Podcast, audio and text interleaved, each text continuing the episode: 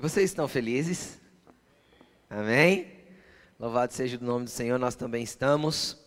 Esse final de semana nós tivemos o nosso Aprimore Integra, né? Ah, ontem mais 21, 21 queridos irmãos se tornaram membros da nossa família cumprir, amém? Glória a Deus, louvado seja o nome do Senhor, amém? Ah, eu quero que você abra a tua Bíblia comigo no livro de Efésios, capítulo 2. Nós vamos ler dois, dois textos esta manhã, e o nome da mensagem é esse aí mesmo: Mortos vivos ou vivos mortos? Então, nós vamos falar sobre zumbi nessa manhã, né? Não é isso? Morto-vivo não é zumbi? The Walking Dead? É, isso aí. É, é um negócio que se fala muito, né? É, tem muito filme de ficção baseado nisso. Cara, mas não que filme de zumbi é bíblico, né? Eu nem gosto. Só eu sou a lenda, eu sou a lenda, eu gosto. É. Mas, de qualquer forma, nós vamos falar sobre isso porque é um tema muito importante, muito interessante, apesar da brincadeira. Eu quero que você abra comigo em Efésios capítulo 2, versículo 1. Efésios capítulo 2, versículo 1. Amém? Acharam? A Isa vai colocar para nós no telão e a gente vai acompanhando aqui. Vamos orar. Senhor, se o Senhor não fizer, nós somos incapazes. Fala, Senhor, através da minha vida aquilo que o Senhor já plantou no meu coração, libera conforme a vontade do teu espírito. Quero estar vulnerável a ti, Espírito Santo, para que o Senhor faça conforme a tua vontade aqui. Senhor, que não seja uma palavra de mero conhecimento, mas que seja uma palavra que transforme, mude, alinhe, coloque as coisas no lugar dentro de cada filho aqui nesta manhã. Peço que a tua bênção esteja entre nós e que a tua palavra seja literalmente viva e eficaz e penetre ao ponto, Senhor, de dividir alma e espírito juntas e medulas, mexa com tudo lá dentro. Senhor, que transforme, transite pessoas da morte para a vida. E que nós possamos realmente, Senhor, chegar em lugares que o Senhor quer que nós estejamos, em nome de Jesus. Amém. Amém? Vamos lá. Vamos acompanhar esse texto e nós vamos fazer literalmente duas releituras, né? Existem momentos que a gente prega a partir de uma história, mas aqui é uma releitura do texto para que a gente vá compreendendo o que está escrito. Vamos lá. Vocês estavam mortos em suas transgressões e pecados. Então vamos entender uma coisa básica aqui. Vamos começar por aqui. Quem está envolvido no pecado está morto espiritualmente. A gente vive a geração mais zumbi da história da humanidade. É isso. Pessoas que acordam cedo, correm o dia inteiro, andam o dia inteiro, se trombam, se tropeçam, brigam, tem disputas, tem rixas, tem competições, pessoas que são estimuladas, pessoas que são esticadas, pessoas que eh, são deprimidas, pessoas que correm para todo lado, só que não param um segundo para entender que a sua vida não passa de um aspecto de morte, porque não tem um relacionamento com um Deus vivo, santo, vivificador e que é a verdade e a vida. Quando Jesus falou que nós teríamos vida abundante, isso não significa vida financeira. Vida abundante é ter abundância de vida. E quantas vezes nós somos cristãos, intitulados cristãos, frequentadores de igreja, só que vivemos uma vida zumbi.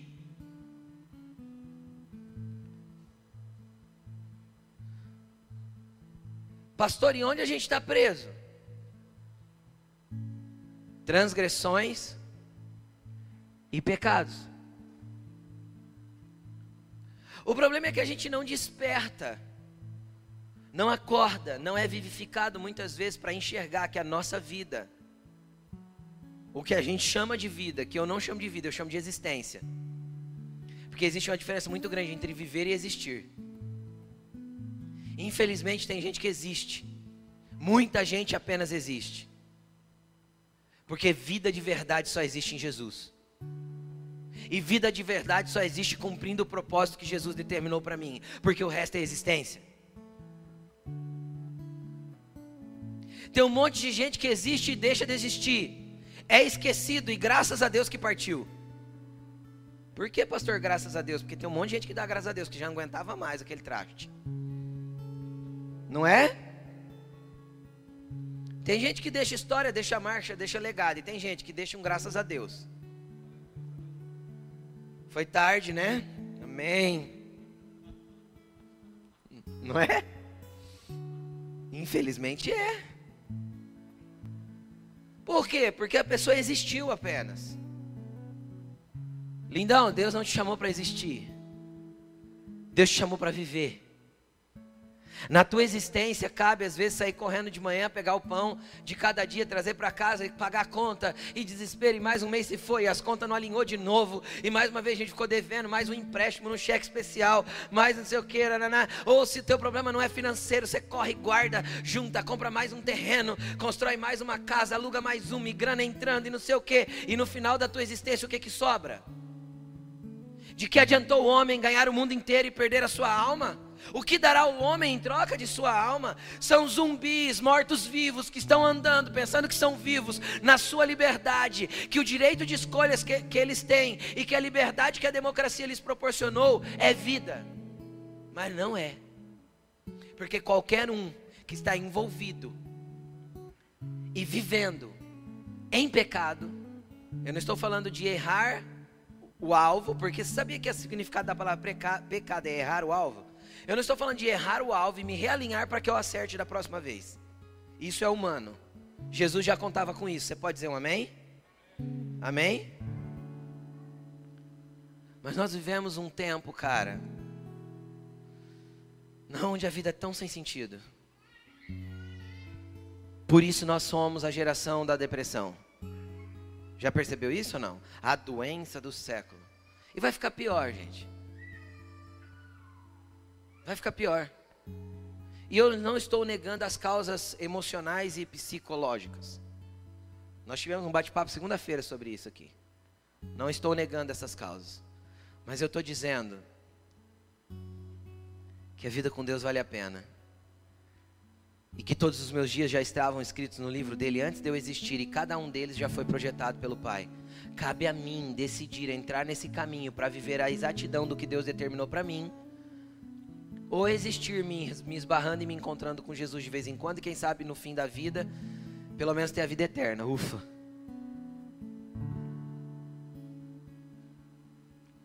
Nós estávamos mortos. Você estava morto.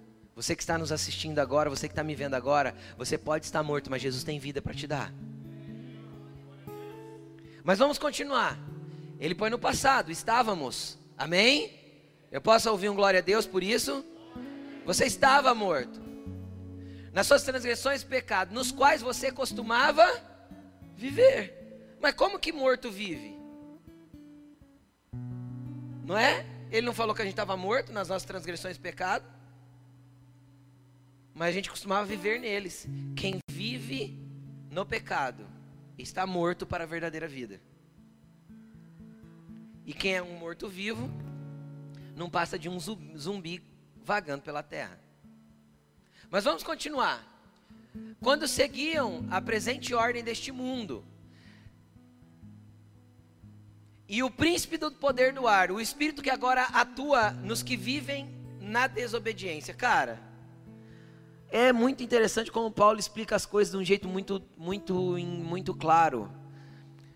Vocês estavam mortos nos vossos pecados e transgressões, nos quais vocês costumavam viver. Graças a Deus que ele está colocando no passado, porque ele está escrevendo para uma igreja. Aí ele diz assim: quando vocês seguiam a presente ordem deste mundo. Então vamos lá. O que vai nos levar para a transgressão e para o pecado? Vamos lá. O que da nossa vida e da nossa casa de volta? porque fomos chamados para ser vivos nele.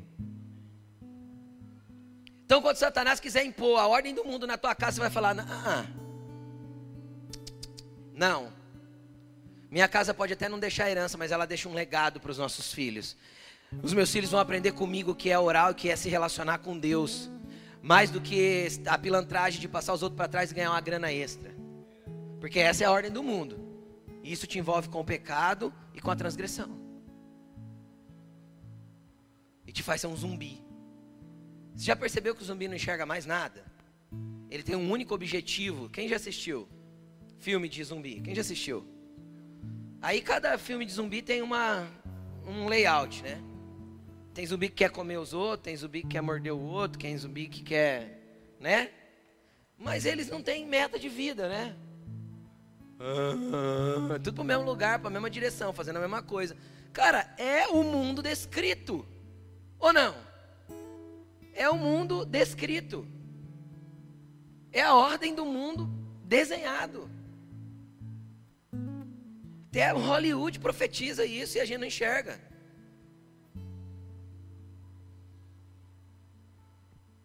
E aí ele continua: O Espírito que agora está atuando nos que vivem. Desobediência a quê, gente? Pastor, eu sou livre, não tenho que obedecer ninguém. Isso é o que você foi ensinado. Isso é o que a geração, a nossa geração começou a ser ensinada lá na década, no começo da década de 70.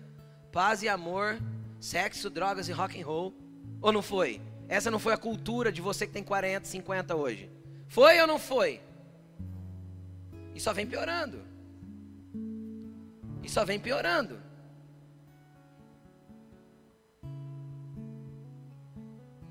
E só vem ficando mais estragado. Por quê? Porque a ordem do mundo está se deturpando cada dia mais, porque a gente tem uma ferramenta chamada mídia, internet, redes sociais, que faz aquilo que é desobediência a Deus se tornar comum.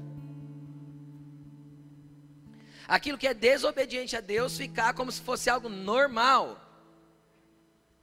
Isso é tão real, gente, que isso está sendo imposto para nós e a gente não está percebendo. E a gente deixa entrar na nossa casa como filhos de Deus. Pai, mãe, quem controla se o teu filho vai ter celular com 5, 6, 8, 4, 3, 2 anos é você. Você entendeu? É você. Todo celular tem controle de conteúdo que você monitora.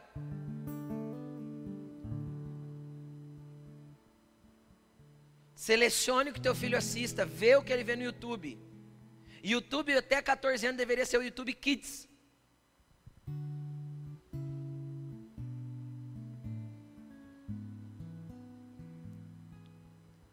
Porque tem um monte de porcaria lá. Mas se o meu pai faz isso, ele é quadrado. Todos os meus amigos têm. Aí você usa a frase da sua mãe: Você não é todo mundo.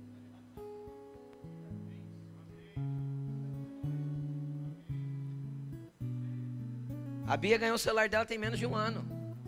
Ela tem 12. Mas todas as minhas amigas na escola têm. Eu falei, problema delas e dos pais delas. Você não vai ter.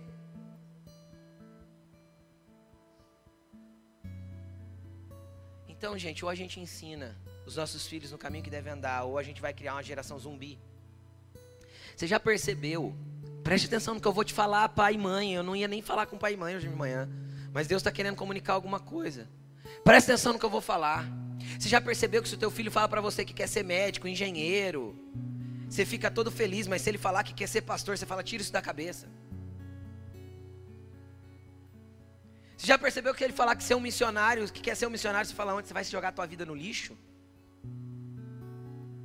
Porque na tua cabeça está embutido que para ter uma vida de verdade tem que ter grana pra caramba. Isso é perca de propósito, perca de direção, é não entender o Deus que nós servimos. É conduzir os nossos filhos na mesma ordem do mundo. Por isso que um monte de filho de crente vai para a universidade e desvia, vira esquerdista ainda. Endemoniado e militante. Porque não foi ensinado em casa. A, a, os pais terceirizaram isso para a igreja. Cataram todos os fundamentos que tinham que ser colocados por eles e mandou lá para a escolinha. Deixa eu te explicar, duas horas na semana, cara, não substitui. Eu nem fiz conta, mas 24 vezes 7, faz a conta aí comigo, me ajuda. Quanto dá? o, o resto dos punhados de hora que você passa com seus filhos. Pastor, eu não tenho tempo para isso, sabe? É, eu saio do trabalho, eu tenho minha academia, afinal eu preciso me cuidar, e eu tenho não sei o quê, porque eu tenho que fazer, não sei o quê. Isso, então teu filho é o quê? Um enfeite para tua estante? Afinal, chegou o momento do casamento que o, o casamento pedia um filho. Então vamos pôr um enfeitezinho na estante. Um chaveirinho terceirizado para avó, para creche ou para escolinha bem paga se eu tenho grana.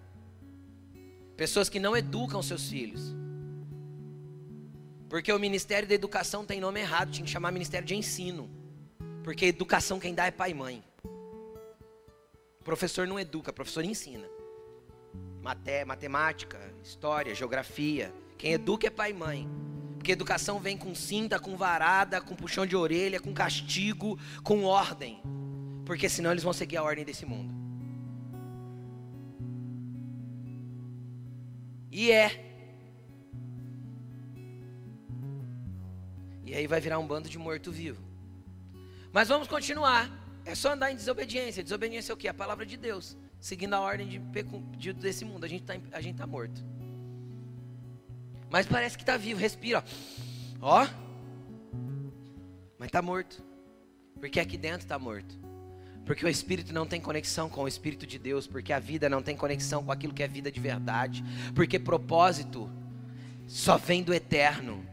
Porque o único que entende propósito é o eterno. Porque ele te fez para um propósito.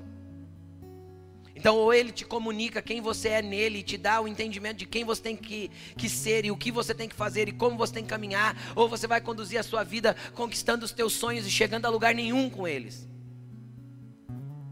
Porque todo sonho muito ralado, muito trabalhado, alguns dias depois de conquistado, ele já perdeu o valor. É ou não é? Quem já ficou mega blaster feliz porque trocou de carro, porque era um objetivo, um sonho e conquistou? Quem já fez isso? Levanta a mão. Tá, e quem ficou descontente com o carro depois decidiu trocar? A mesma acontece com a casa, o mesmo acontece com o celular novo, o mesmo acontece com o mundo de plástico descartável que a gente vive, porque isso não é vida, isso não é objetivo, isso não é propósito. Quem já terminou uma faculdade que era o sonho objetivo, que jogou o diploma na gaveta e não atua na área que formou? Porque isso não é propósito, isso não é objetivo. Porque propósito foi criado na eternidade, só entendendo a eternidade para entender propósito. Do contrário, eu vou viver a minha vida fazendo o que eu bem entendo, vou chegar no fim dela e falar do que valeu. O que eu deixei? O que eu construí? Construir casa, construir carro, construir mansão, construir dinheiro, construir grana, construir disputa, construir briga, quebrei 30 empresas, desisti de 50 negócios, larguei de 50 relacionamento. Dados. Rio Preto já tem 50% de divórcio do primeiro casamento. Passa de 70 do segundo casamento. E é acima de 80 de terceiro casamento. Mas tem gente que acha que trocar é bom. É porque sempre dá certo, né? Sempre melhora. É nítido isso. Os números mostram que melhora. Você largou porque você não quis mudar, cara. Você largou porque você não quis ser diferente. Você largou porque você não aceitou a transformação de Deus na tua vida. Nenhum nem outro. Dois turrão burro que não aceitou a transformação de Deus para que eles pudessem constituir o que Deus estabeleceu sem ser na desobediência. Família. Dentro do conceito bíblico de família, verdadeiro de família, não de uma gambiarra de família. Porque hoje em dia o mundo também prega família gambiarra. Não dá certo, dá pôr um arame, né? Amarra, puxa, vai emendando. Aí a família, ê, que família linda. Aham. Uhum. Eu não gosto do meu carro amarrado com arame. Você gosta? E por que a tua família pode ser amarrada com arame? Tá tudo bem. Por que tua vida emocional tem que ser amarrada com arame? Porque tua vida sentimental tem que ser amarrada com arame. Deixa eu te explicar uma coisa, cara. Deus tem vida de verdade para te dar no estabelecido, na ordem que Ele tem para tua vida, no propósito que Ele estabeleceu. E desculpa o peso da pregação, porque essas coisas enchem o nosso coração e a gente não consegue não compartilhar. Mas vamos continuar, versículo 3. Anteriormente, está tudo no passado, vocês são livres, amém? Eu acho que o amém tinha que ser mais forte. Está tudo no passado, gente. Anteriormente, vocês são livres, amém? Anteriormente, todos nós também vivíamos entre eles. Ou seja, também éramos, éramos zumbis iguais. Por quê? Porque nós andávamos satisfazendo as vontades da nossa carne, seguindo os desejos e pensamentos. Você entendeu como você vive morto? É só você ceder para isso aqui, ó. Satisfaça todas as vontades da sua carne e siga todos os desejos dos seus pensamentos. Tudo que tiver na telha, tudo que você tiver vontade, permita-se. Você é livre para viver morto. É isso. Só seguir os desejos. Quem tem desejo ruim aqui? Eu tenho. Não ceda a eles. Não se entregue. Jesus não te chamou para se entregar aos seus desejos. Deixa eu te lembrar as palavras de Deus para Caim quando ele teve vontade de matar o irmão Abel. Caim, o pecado está na porta, está batendo, e ele quer entrar, mas sobre ele você tem que dominar. Esta é a palavra de Deus para todos os teus desejos ruins, para todos os teus instintos ruins, para todos os teus pensamentos ruins. Ele te deu autoridade para exercer domínio sobre toda e qualquer vontade da tua carne, sobre todo e qualquer desejo ruim do teu coração. Domine. O Senhor colocou o homem sobre a terra para dominar. Nós entregamos o domínio deste mundo para Satanás, mas o domínio da tua vida, o domínio da tua família, o domínio da tua casa você não deve entregar, porque em breve o nosso rei virá e o domínio vai voltar para a mão dele, porque ele é o Rei dos Reis e Senhor dos Senhores, e o domínio está sobre os seus ombros, e o governo está sobre os seus ombros. Sabe quem vai reinar com ele? Quem já governa e já domina, do contrário, é morto-vivo. Esse daí não vai fazer parte do governo. Não ceda, pelo Espírito de Deus, não ceda. E ele continua dizendo: como os outros éramos por natureza merecedores da ira. Deixa eu te explicar uma coisa: ira de Deus não é para filhos, não para quem foi regenerado. Mas ira de Deus é real. Nós somos livres da ira. Quando nós estudamos sobre salvação no Aprimore Fundamentos, nós fomos salvos pelo Senhor da ira. Porque ninguém precisa ser salvo do amor de Deus, porque o amor de Deus já salva. Quem está entendendo o que eu estou falando? Pá, mas pastor, Deus não é amor? É, Jesus não me ama? Sim para te tirar desse lugar. Porque vai chegar um dia que o advogado, o advogado junto ao Pai, Jesus Cristo justo, ele se assentará no trono e ele vai ser promovido a juiz. E aí, meu amigo, já era. Ele defendeu todas as tuas causas, mas ele conhece cada uma delas. Mas vamos continuar. Quatro. Todavia, Deus, que é rico em misericórdia, pelo grande amor com que nos amou, deu-nos vida juntamente com Cristo. Eu vou ler de novo. Vou, volta, volta o 4. Vou ler de novo. Todavia, a gente vivia daquele jeito. Portanto, porém, entretanto, Deus, que é rico em o que mesmo? Então tem jeito para o mundo?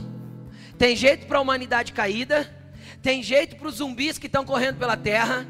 Tem como tem, porque Deus é rico em misericórdia, pelo grande amor com que nos amou. Ele nos deu vida. O que que ele deu?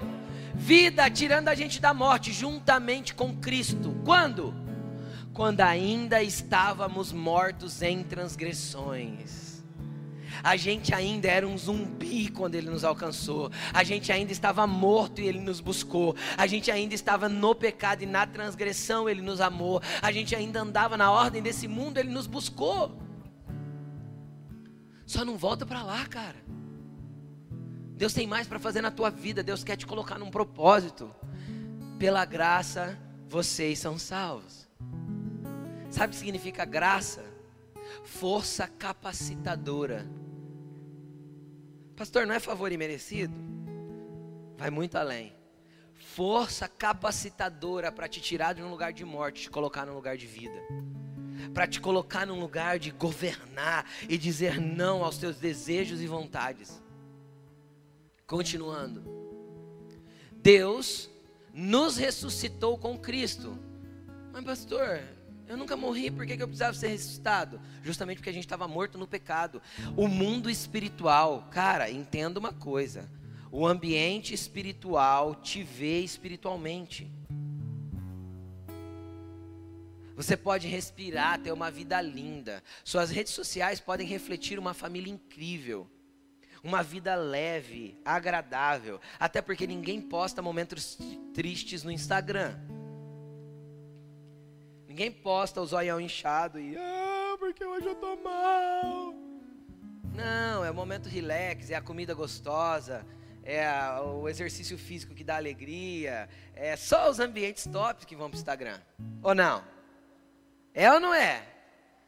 É. Isso é mais uma ordem do mundo. O Instagram faz você olhar para a vida das pessoas e achar que todas as vidas são melhores que a sua. Mentira. Satanás quer criar uma vida ilusória que não é verdadeira de pessoas que são fantoches, zumbis, mas que têm uma bela maquiagem, não se mostram nos zumbis. Maquiados pelo Facebook, pelo Instagram, pelo filtro legal do Instagram que traz a corzinha pro olho, tira a olheira da mulher, põe brilhinho e põe até borboletinha voando. É, que não é real. É um personagem exterior, de um zumbi interior. Agora deixa eu te explicar uma coisa: o mundo espiritual, do mundo espiritual, você não esconde nada, eu não escondo nada. Todas as coisas estão nuas e patentes diante de Deus. Deus sabe cada negócio fraudulento que você fez, Deus sabe cada motel que você entrou, Deus sabe cada homem, mulher que você deitou, Deus sabe cada pornografia que você assistiu, Deus sabe tudo. Então o mundo espiritual é que determina quem somos, se vivos ou mortos, e por fora eu posso parecer lindão. Tem um monte de pastor morto nos púlpitos pregando como se fosse vivo.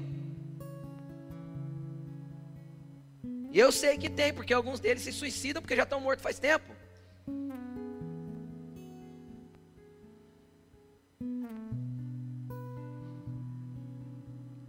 Pô, pastor, eu vim para a igreja para escutar coisa boa. É boa aí, ó.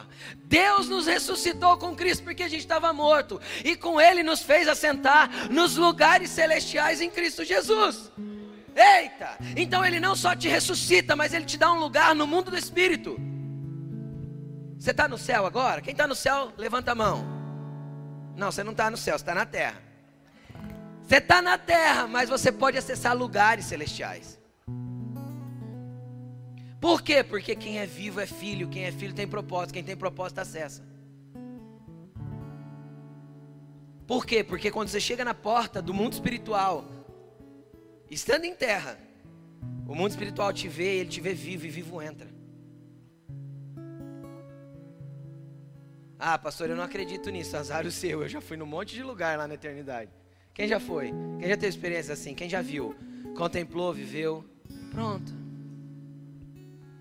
porque esses lugares estão abertos.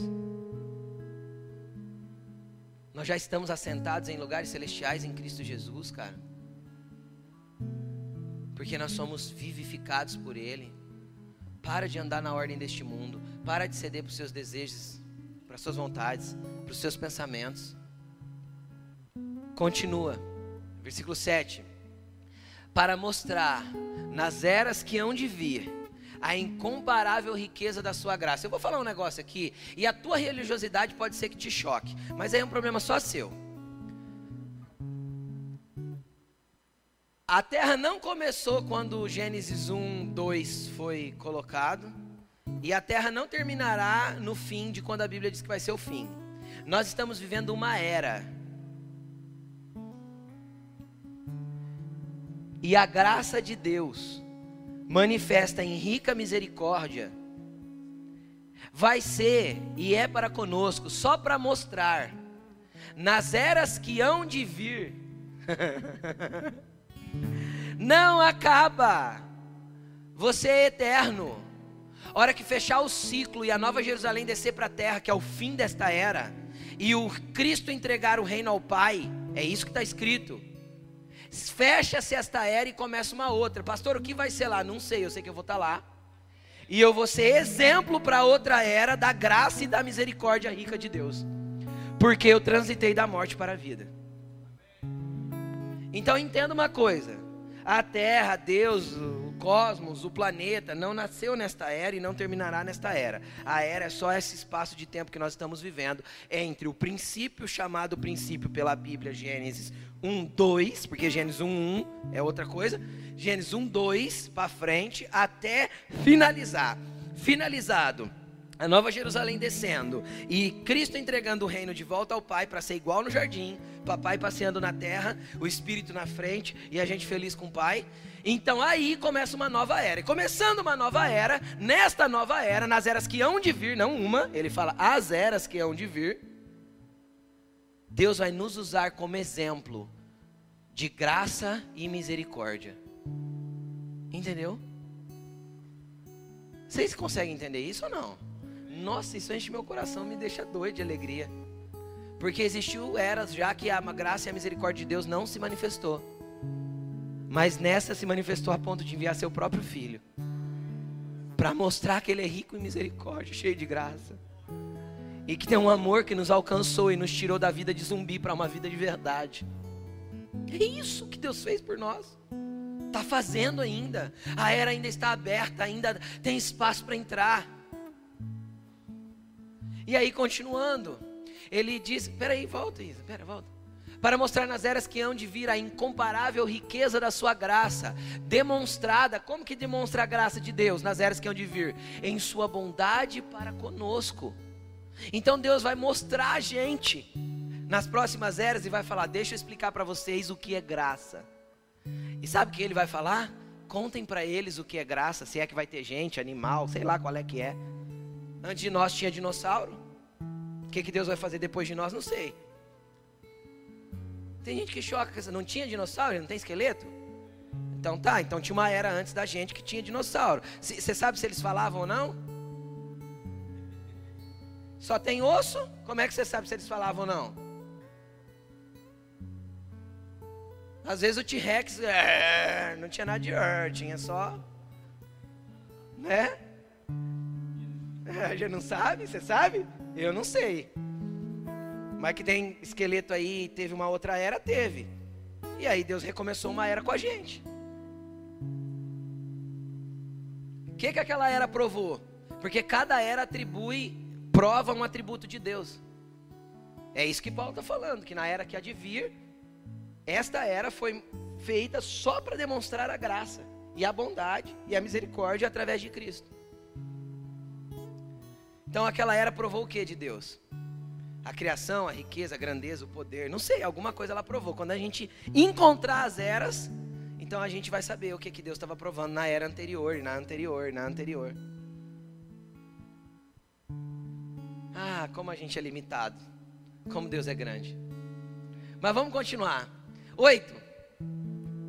Pois vocês são salvos pela graça, por meio da fé. Isto não vem de vocês. É um dom de Deus. Continua. Não por obras. Não por obras. Eu quero falar um pouquinho a respeito dessa palavra obras. Essa palavra obras no grego é a palavra ergon. Preste atenção. Significado de ergon. Ergon significa negócio, serviço, aquilo com, com o que alguém está ocupado aquilo que alguém se compromete a fazer, um empreendimento, uma tarefa. Qualquer produto ou qualquer coisa efetuada pela mão, através da arte, da indústria ou da mente. Fazer obras feitas com as mãos.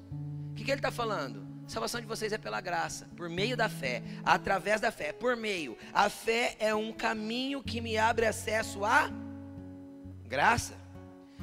A fé é um caminho que abre acesso à graça. Correto ou não? Por meio da fé. Pela graça, por meio da fé. Pegaram ou não? Então a fé é o caminho que me dá acesso à graça. Eu creio primeiro. Se a gente perguntar em qualquer boteco agora, o cara que já está bêbado uma hora dessa, que tomou duas doses para parar de tremer. Não é? Não tem gente assim? Chegou de manhã de um bar tremendo, toma duas doses para parar de tremer e depois, uma hora dessa, já está zoado. Tem ou não tem? Ele vive? Não, ele é um zumbi. No mundo espiritual é um morto espiritual e óbvio.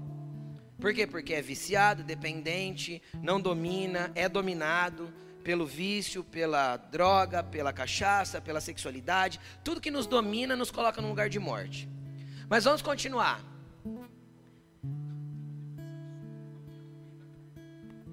É mesmo? Aí o que, que acontece? Acontece que a gente pode chegar lá nesse cara e falar assim, dentro do boteco, tem uns 20 lá, você chegar e falar assim: quem crê em Deus aqui? Todos eles vão levantar a mão e vão falar que crê em Deus. Sim ou não? Ou pelo menos 99% deles. E muitos vão falar assim: crê em Deus, nosso Senhor Jesus Cristo, nosso Senhor Aparecida. Amém. Ou não é? É ou não é, gente? É. Essa é a cultura do nosso país. É assim que eles creem em Deus. Não é, gente? Estou errado? Não, é isso. Só que essa fé que não abre caminho e não te conduz até a graça, não é uma fé verdadeira. Não é que não é uma fé verdadeira, é uma fé morta. Vocês já vão entender daqui a pouco. Porque a fé também pode estar morta. E esse é um perigo. Porque até aqui a gente falou quem está morto nas transgressões e no pecado, porque cederam à ordem do mundo e a todas as vontades da carne. Só que eu também posso ter fé, essa fé também pode estar mortificada. A salvação que é da fé e que me dá acesso à graça, eu não pago nada, não tem nada que eu possa fazer, nem uma obra, nem uma edificação, nem um ministério, nem uma oração me justifica, porque eu sou justificado, salvo, alcançado pelo amor e pela vontade de Deus. Isso não tem nada a ver com você e nada a ver comigo. Você pode dar um glória a Deus por isso, porque se dependesse de nós, a gente estaria frito. E ele continua porque somos criação de Deus, realizada em Cristo Jesus, para fazermos boas obras. Então entenda uma coisa: eu sou salvo pela graça através da fé, só que ele diz que não é pelas obras, mas eu fui criado, feito para ter boas obras. E aqui é ergon de novo, para ter um bom ergon, para construir boas coisas.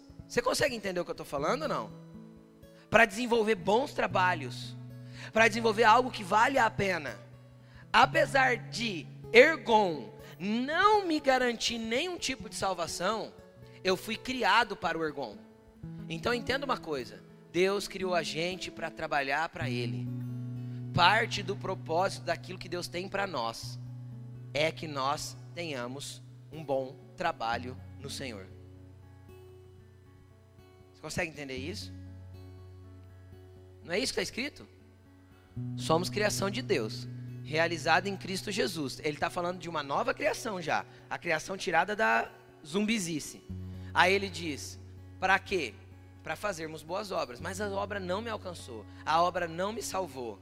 O meu bom trabalho, o meu bom samaritanismo, o meu assistencialismo, a minha ajuda humanitária, a minha doação para a Unicef, a minha não me salva não me dá ponto com Deus, não me dá crédito, não me deixa mais bonitinho.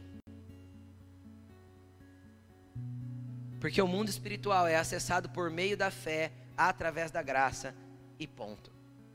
Pegaram?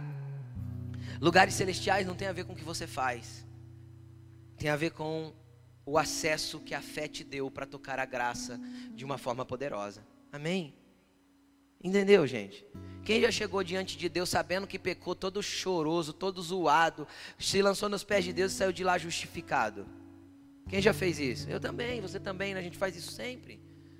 Por quê? Porque é acesso à graça por meio da fé. Por que você voltou para os pés de Deus? Porque você entendeu que errou, mas você entendeu que não deveria ficar na ordem do mundo.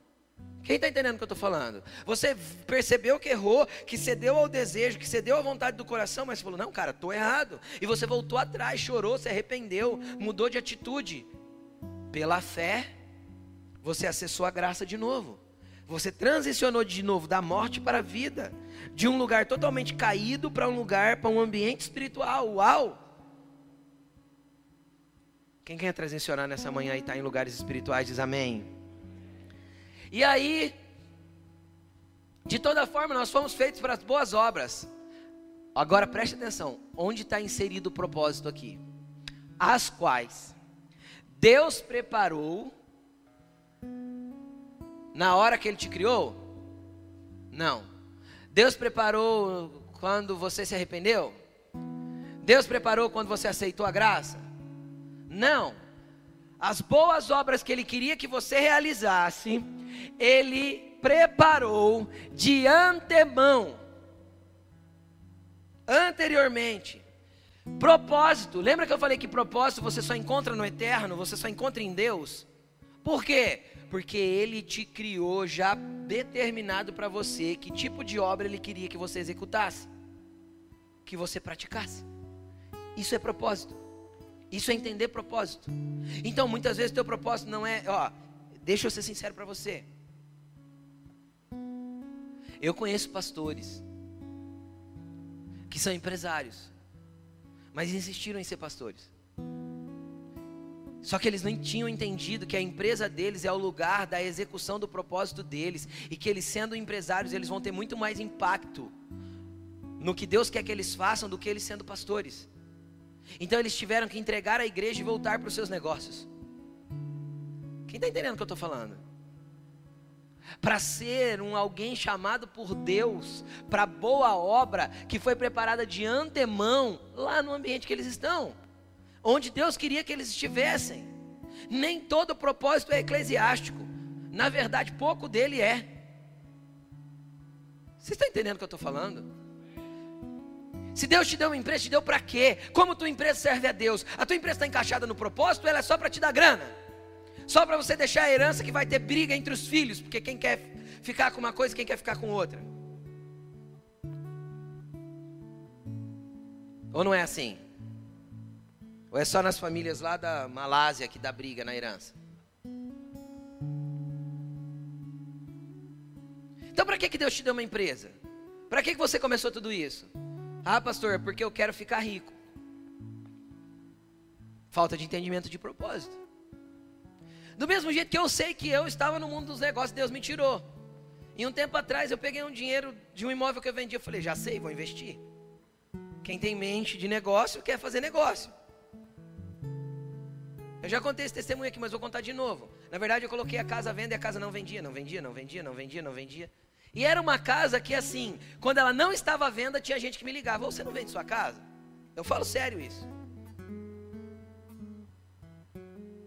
Aí a hora que eu pus para vender, ficou quase seis meses para vender e não vendia. Um monte de gente ia ver a casa não vendia. Um dia eu estava aqui no culto de manhã, era lá na Murchi ainda. Senhor, por que, que a casa não vende? O senhor quer que eu tire ela da venda? O senhor falou, não, eu quero que você venda. Eu falei, amém, Jesus, né? A gente, né? a gente fica feliz, né? Uh, tô fazendo certo. Amém, Jesus, glória a Deus. E por que não vende, Senhor? Aí o Senhor respondeu assim para mim: Porque eu te tirei do mundo dos negócios e se eu te quisesse lá, eu tinha te deixado lá.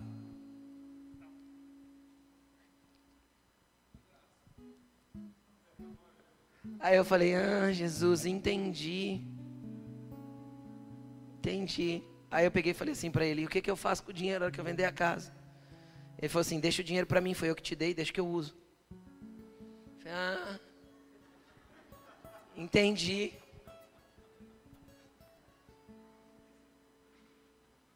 Então tá, né?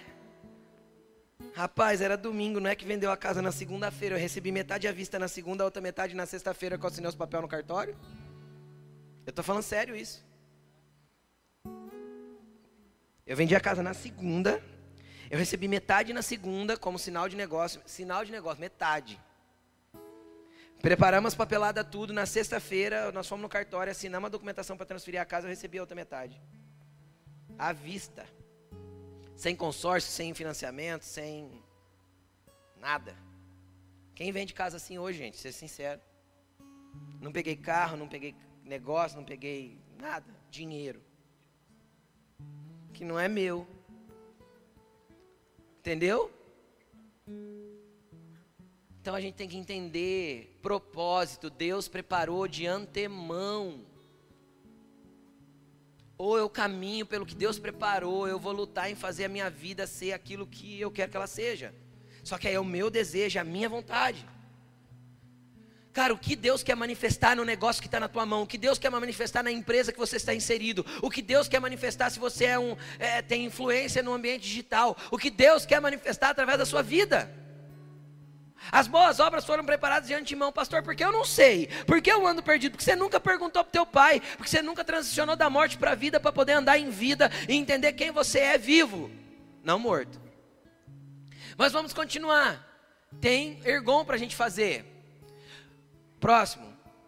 Portanto, lembrem-se de que anteriormente vocês eram gentios, pessoas longe de Deus, de nascimento, pessoas que não são judias e chamados em circuncisão, pelos que se chamam circuncisão, feita pelo.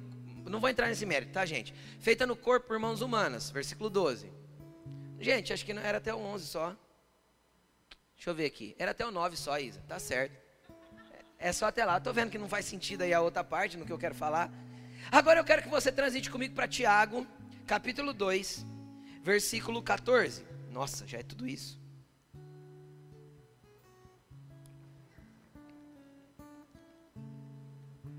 Eu falo demais, né, gente? Tiago, capítulo 2, versículo 14. Eu quero, eu quero focar, eu, queria, eu tinha um monte de coisa para falar daqui também, mas eu quero focar numa parte. Olha o que ele diz aqui. De que adianta, meus irmãos, alguém dizer que tem fé, se não tem ergon? De que adianta, meu irmão, alguém dizer que tem fé, se não tem obras? Obras aí é a mesma palavra grega Ergon. Lembrando que parte do ergon que nós vamos realizar, preste atenção, parte da obra que nós temos a realizar é uma obra determinada de antemão por Deus, que está inserida e linkada a algo que a gente chama de propósito. Pegaram ou não? Só que parte da obra que nós vamos realizar tem a ver com a expressão da minha fé. Pegaram ou não? Entenderam o que eu estou falando? Parte do que Deus preparou de antemão do Ergon é algo que está linkado ao propósito que Deus quer que eu caminhe, que é direcionamento de vida, quer fazer eu transitar pela vida segundo a vontade de Deus. Outra parte tem a ver apenas com a expressão de fé. Então o que que Tiago está ensinando aqui? Lá foi Paulo, aqui é Tiago. O que que Tiago está ensinando aqui? Meus irmãos, se alguém dizer, disser que tem fé, quem diz que tem fé aqui? Praticamente na nossa nação, todo mundo. Todo mundo tem fé em alguma coisa, sim ou não? Então ele diz: se alguém diz que tem fé, se não tem obras, como que pode dizer? Acaso a fé pode salvá-los? Olha só, porque a fé salva. Nós somos salvos por meio da fé, pela graça. O que salva? A graça, a fé é o acesso. Ok? Vamos continuar. Se um irmão ou irmã estiver necessitado de roupas, de alimento, do alimento de cada dia, e um de vocês lhe, lhe disser: vá em paz, aqueça-se, alimente-se, até satisfazer-se, sem porém lhe dar nada, do que adianta isso? Nós estamos falando agora de ergon, que é a expressão de fé, que faz a minha fé permanecer viva, para eu continuar acessando a graça. Eu tenho que ter uma fé viva para acessar a graça, sim ou não? Sim ou não? Sim, senão não acesso a graça. Pastor, mas a fé morre. Vamos ler, vamos ler. Tiago diz assim, ó. Então, ó, veja bem. Se você fala que tem fé, mas tem algumas coisas no ergon que você não faz, não faz sentido. A tua fé não pode te salvar. Aí ele pega e continua. Vamos dar um exemplo. Tem um irmão que precisa de roupa, de alimento. Alguém que falou para você que está necessitado. Aí você dá um tapinha nas costas dele e fala: Vai em paz, irmão. Durma bem, coma bem, se vista bem.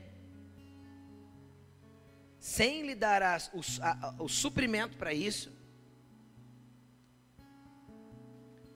de que adianta?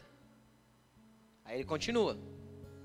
Assim também a fé, por si só, se não for acompanhada de obras, está morta. Lembra que Paulo falou que a gente é salvo pela graça e não é pela obra?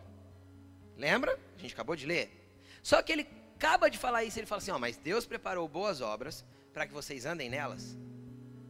Deus preparou de boa, de antemão, um ergon, uma boa obra para que você caminhe nela. Aí aqui Tiago afirma o seguinte: se a minha fé não está acompanhada do meu ergon, a minha fé está morta. Agora, quando a minha fé morre, eu mato o caminho de transição entre eu e a graça. Você consegue entender o que eu estou falando?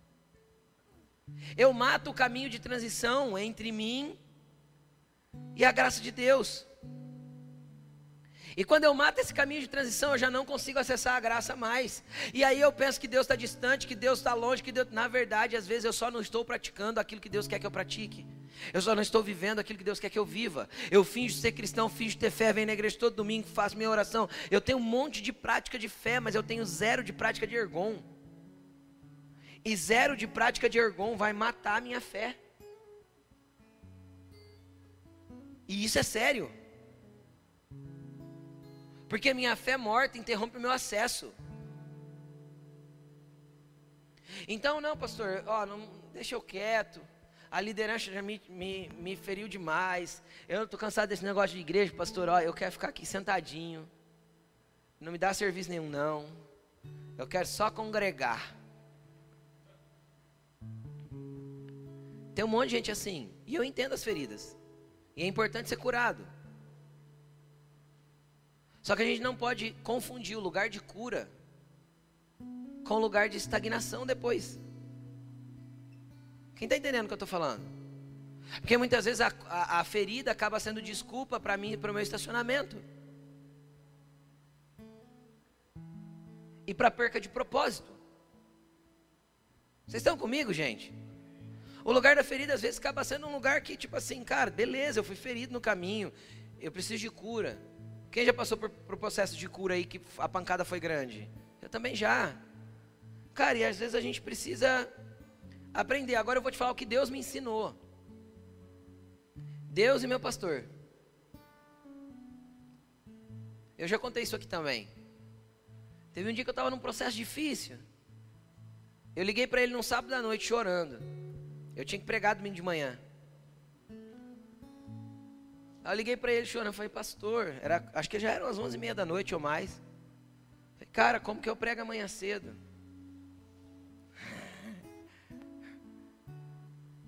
Levei de graça. Ele falou assim: agora está na hora de separar o homem dos meninos. Deus não te chamou para parar aquilo que você está fazendo por causa dos problemas que você está passando. Bola para frente, levanta tua cabeça, amanhã você prega e vai ser com autoridade e poder. Ai, né? Ai, no ringue, sim. Eu falei, amém, né? Engoli o choro. E bola para frente. Vai chegar um momento que a gente vai aprender que o ergon não pode parar porque eu estou passando por processos. Mas isso é um processo de aprendizagem. Não é para todo mundo, não é para qualquer hora, não é em qualquer momento. Tem gente que vai precisar dar uma paradinha no ergon para poder se arrumar. Soldado ferido não pode entrar em batalha. Quem está entendendo o que eu estou falando? Ok? Mas soldado ferido tem que ir para enfermaria logo para curar, porque nós estamos tá precisando de gente na guerra. Metralhador está te esperando, irmão. Tá bom? Não quer jogar no teu colo logo a metralhadora e você começa a dar tiro de novo, porque nós precisamos de gente para tirar. Qual que é o orgão, cara? Senão a fé morre. E se a fé morrer, quebra o acesso à graça. Muitas vezes o lugar que eu parei me fez estagnar. Sabe o que eu tenho contra ti? Lembra da carta de Apocalipse? A igreja eu não lembro qual é, mas está lá. Apocalipse 2 ou 3, está ali. Sabe o que eu tenho contra ti? Que você abandonou o primeiro amor. Volta, pratica as primeiras ergons. Lá é ergon também. Pratica as primeiras obras, ou seja, volta, tem que começar de novo. A fé é demonstrada por ações, a fé é demonstrada por aquilo que eu faço, a fé é demonstrada por aquilo que. Pastor, arruma um cargo aí na igreja para mim, então que eu preciso fazer alguma coisa. Não, às vezes o teu ergon é na esfera da tua empresa, é na esfera do teu trabalho, é na esfera do, onde, dos lugares que Deus quer te colocar. Só entenda de Deus e se mova. Porque senão a fé morre. Vamos continuar 18. Mas alguém dirá: Você tem fé, eu tenho obras. Me mostra a sua fé sem as obras, eu te mostrarei a minha fé pelas minhas obras. Tiago aqui é muito bom, cara. Alguém dirá: Eu tenho fé. O outro vai dizer: Eu tenho obras. Me mostra a sua fé sem as obras, que eu te mostro a minha fé pelo meu ergon. Eu sei o meu propósito, eu sei para onde estou indo, eu sei o que estou fazendo e por que estou fazendo e para quem estou fazendo. Eu sei que vivo porque tenho propósito e por isso estou numa caminhada com Ele e tenho acesso à graça porque minha fé não morre, porque o meu ergon está vivo. Entenderam? Pastor, eu tenho que reavaliar minha vida. Graças a Deus por isso, reavalie. Recomece, reconstrua, tome, tome direção, tome propósito, entenda, busque Deus, entenda o que Ele tem para tua vida. Cara, Deus não te quer um zumbi segundo a ordem deste mundo. Deus te quer andando com Ele. Continuando, versículo 19. Você crê que existe um só Deus? Muito bem. Até mesmo os demônios creem e tremem. Então, ter fé e acreditar que tem um único Deus, porque eu já não sou mais idólatra é idólatra de si mesmo. É tão egoísta que não consegue ter ergon. Só pensa em si. Oh, eu gosto da ironia de Tiago aqui, gente. É muito legal. Você crê que existe um só Deus? Muito bem. Até mesmo os demônios pensam assim. Isso aí não é nada. Até o Satanás crê que tem um Deus só. 19, 20. Insensato quer certificar-se de, certificar, certificar-se de que a fé sem obras é inútil? Quer ter certeza? De que a fé sem obras é inútil? Versículo 21. Não foi Abraão, nosso antepassado, justificado pelas obras, quando ofereceu seu filho Isaque no altar? Continua.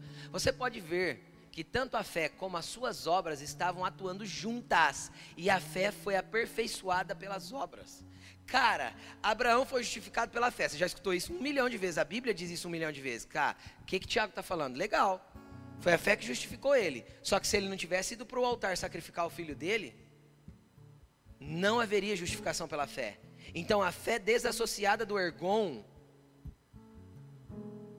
é morta. Mas se associada, a fé é. O que está escrito aqui? O que está escrito aqui? Você quer ter uma fé aperfeiçoada em Deus?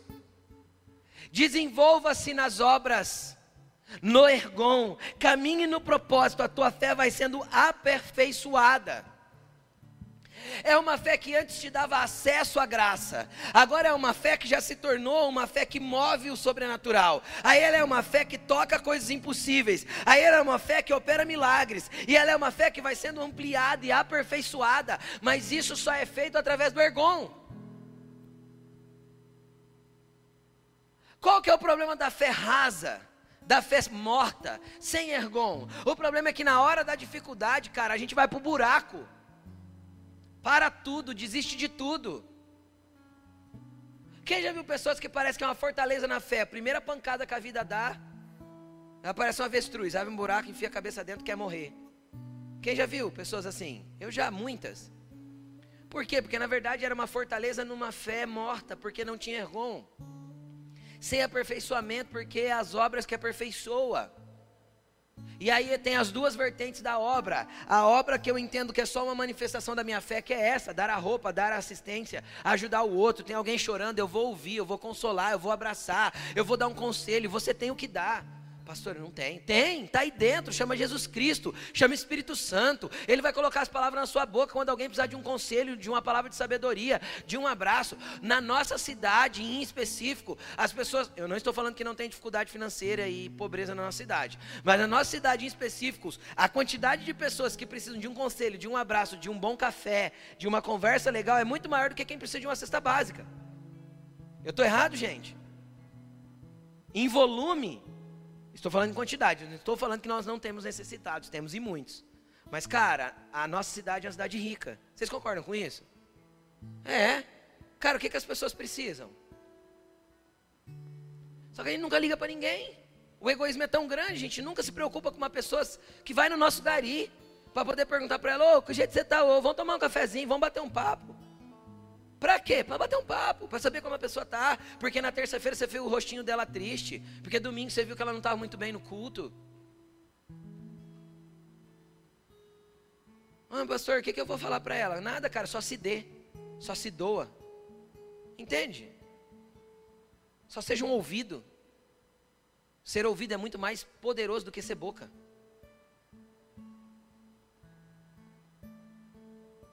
Ai, pastor, eu não tenho tempo para isso. Então tem coisa errada. Você está trabalhando fora do ergon. O teu ergon está sendo só para a tua própria vida. Diminua a tua agenda de compromissos e amplia a tua agenda de ergon. Tá, vocês estão comigo, gente? Pastor, e se for cesta básica? Tem aí, vamos levar. Se for roupa, nossa. Um culto que a gente pedir para trazer roupa, a gente lota uma van de roupa. É ou não é, gente? É. Tá bom? Se for essas coisas, vamos fazer. E se for um aluguel para pagar, nós paga. Tem como. Não tem, gente? Se cada um der um pouquinho, a gente não pode ajudar uma família necessitada? Pode. Pode, a gente pode, a gente faz. Gente, legal. Mas, cara, hoje as pessoas estão muito mais carentes, é de um cafezinho mesmo. Sabe? Hoje as pessoas estão muito mais carentes de um bate-papo, de uma boa conversa, de um abraço sincero. De alguém que fala, eu me importo com você e você é importante para mim porque você é meu irmão. Ergon. Ergon. A tua fé vai ser aperfeiçoada no, no ergon. E isso é só demonstração de fé. Não está nem linkada a propósito. Nós paramos de nos preocupar com as pessoas. E Rio Preto, Rio Preto, tem uma cultura de individualismo e egoísmo muito grande. Por quê? Porque tem um principado que atua aqui, que atua nessa área. De soberba, arrogância, presunção e poder. Estou falando de ambientes espirituais, mas que você entenda, quem tem que quebrar isso? O nosso ergon tem que quebrar isso. O, o, a nossa doação para o próximo. 23. Cumpriu-se assim a escritura que diz: Abraão creu em Deus e isso lhe foi creditado como justiça. Então veja bem, quando eu creio em Deus, que é a fé, e associo isso ao ergon, porque é isso que ele explicou antes, sim ou não, a respeito de Abraão, o que, que ele diz que acontece? Existe crédito na minha justiça. O que, que é justiça, pastor? Eu já ensinei isso aqui e gosto de ensinar e vou repetir. Justiça não é juí, julgamento e juízo. Quando a Bíblia fala sobre justiça, não é julgamento e juízo. Julgamento é uma coisa, juízo é outra. Justiça é outra. Justiça, a tradução de Strong, a interpretação da palavra justiça no grego de Strong, que é um cara que fez o dicionário, ele diz o seguinte: estado daquele que é como deve ser. Eu vou ler, eu vou ler, eu vou ler a definição toda para você. Deixa eu pegar aqui. É o versículo 23. 23. Só um segundo, gente. 23, 23, 23. Justiça. Olha só. A palavra é dikaiosune. É difícil falar no grego. Significa o seguinte: num estado amplo, aquele estado daquele que é como deve ser condição aceitável para Deus. Doutrina que trata o modo pelo qual o homem pode alcançar um estado de aprovado por Deus. Então, ser justo é estar do jeito certo. Como eu estou do jeito certo? Quando eu caminho no meu propósito, dentro do lugar que Deus me chamou, no ergon que Deus me estabeleceu, e que a minha fé manifesta ergon nos mais simples modos de ergon, então isso associado à minha fé que não está morta, por que não está morta? Porque eu tenho ergon. Quem está entendendo o que eu estou falando? Eu tenho obras. Então, uma coisa associada à outra vai acreditar para mim um estado de ser como Deus quer que eu seja. Por isso, eu vou poder ser chamado amigo de Deus. Cara, isso é muito poderoso. Isso é muito poderoso. Eu não sei se você consegue ver a profundidade disso. Qual vai ser a nossa oração nessa manhã? Fique de pé aí. Deus me tira da minha zona de conforto. Deus não está na tua zona de conforto, porque a tua zona de conforto é tua. A zona de conforto de Deus não se chama zona de conforto, se chama zona de descanso. É nele. Como assim, pastor? Ele é teu refúgio e fortaleza. Ele é o teu seguro, teu, teu, teu, lugar bem seguro no dia da angústia. Ele é o teu chão. Ele é o teu descanso. Então Deus não quer ninguém na zona de conforto, Deus quer as pessoas num lugar de descanso nele, sabendo que mesmo trabalhando nós estamos descansando no Senhor, porque nós estamos cumprindo o ergon que ele deu para nós vivermos. Gente, eu não sei se isso ministra teu coração tão profundamente quanto ministra o meu. Cara, eu preciso ler um texto. Espera aí.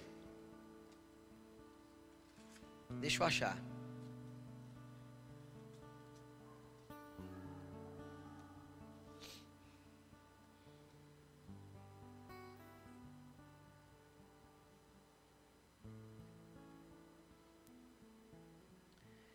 Ezequiel 16:49. Coloca para mim, Isa. Eu só quero mostrar um negócio só para chamar a atenção de vocês.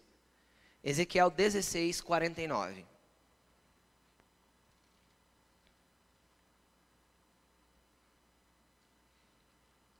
Só para chamar atenção a respeito de, de zona de conforto. Preste atenção nisso aqui. Ora, quem sabe o que aconteceu com Sodoma? Quem lembra o que aconteceu com Sodoma? Sodoma era o seguinte, era uma cidade parecida com a que a gente vive hoje, um pouquinho melhor. Hoje a gente está pior. Ah, uma cidade que tinha muita promiscuidade sexual, é, homens transavam com homens, mulheres com mulheres, e faziam isso na rua. É bem parecidinho aí que a gente está vivendo, um pouquinho melhor, eu acho, porque não era tão ruim assim. Mas vamos lá. E aí tem gente que acha que isso foi a causa que Sodoma foi destruída. Vamos ler o que foi a causa de Sodoma ser destruída. Ora, este foi o pecado da sua irmã Sodoma. Ela e suas filhas eram arrogantes. Está falando da cidade e das cidades ao redor, que foram destruídas juntos. Eram arrogantes. Tinham fartura de comida, viviam despreocupadas, não ajudavam os pobres e os necessitados. Eles estavam na zona de conforto, tinham prosperidade e não estavam nem aí para quem necessitava. Qual foi o pecado de Sodoma mesmo que levou eles à destruição, à ira de Deus? Foi a promiscuidade sexual? Foi a zona de conforto. Foi estar despreocupado. Tá tudo bem com eles, tinham fartura de comida e não ajudavam ninguém. Tô nem aí para a vida dos outros. Os outros que se dane. Ou seja, eles deixaram de praticar ergon Consegue entender isso ou não? Foram condenados. Aí se a gente continuar, põe os 50, Isa. Eram altivas, cometeram práticas repugnantes diante de mim. Por isso, eu me desfiz delas, conforme você viu. Então, as práticas repugnantes não é a primeira coisa que Deus fala. Deus fala primeiro da arrogância. arrogância é uma vida que pensa que pode ser vivida sem Deus. Quem é o arrogante? O arrogante é aquele, acha que, aquele cara que acha que não precisa de Deus para viver e que a vida que ele estabeleceu para ele mesmo é o certo e ele não está nem aí com o propósito. Esse é o arrogante. Então, ele era arrogante, ele tinha fartura, estava tudo bem, não faltava nada, não ajudava ninguém, não se preocupava com ninguém, estava estacionado na zona de conforto. É nesse lugar que você quer ficar ou você quer um lugar assentado à direita do Senhor em lugares celestiais? Você quer acessar lugares espirituais porque a tua fé é viva e acessa a graça. Você quer sair do estado de zumbi para um lugar de vida. Será que nós somos mortos vivos ou vivos mortos? Qual que é a diferença, pastor? O morto vivo é aquele que está morto no pecado e de repente ele acha, ele acha que está vivo. E o vivo morto é aquele que já saiu do pecado, mas está morto porque a sua fé morreu. Qual que eu posso ser dos dois? Nenhum. Você é um vivo vivo. vivo que tem vida e abundância em Jesus. Sai daí e levanta e desperta. A zona de conforto não é o teu lugar. Teu lugar é um lugar de descanso em Deus. Encha-se da prática das boas obras. Agora, se o teu estado ainda é de estar todo misturado com a ordem deste mundo, então Deus quer te tirar da ordem deste mundo e te colocar num lugar nele. Eu quero que você comece a orar e buscar o Senhor, Ele está neste lugar. A graça continua aberta, a porta da graça continua acessível. Que a sua fé seja reativada nessa manhã e te religue a graça para que você encontre vida de novo. Deus não te quer nesse lugar de morte. Deus não te quer cedendo para os seus desejos pecaminosos, para as vontades do seu coração. Deus te quer num lugar nele. Substitui seus valores, reveja o que você está fazendo. Ora babai choracandalabarais. Oracandalas sereachalacandalalas do perfume derramado, a tua presença vale mais, tua presença vale mais, e não importa o preço do perfume derramado, a tua presença vale mais, tua presença vale mais.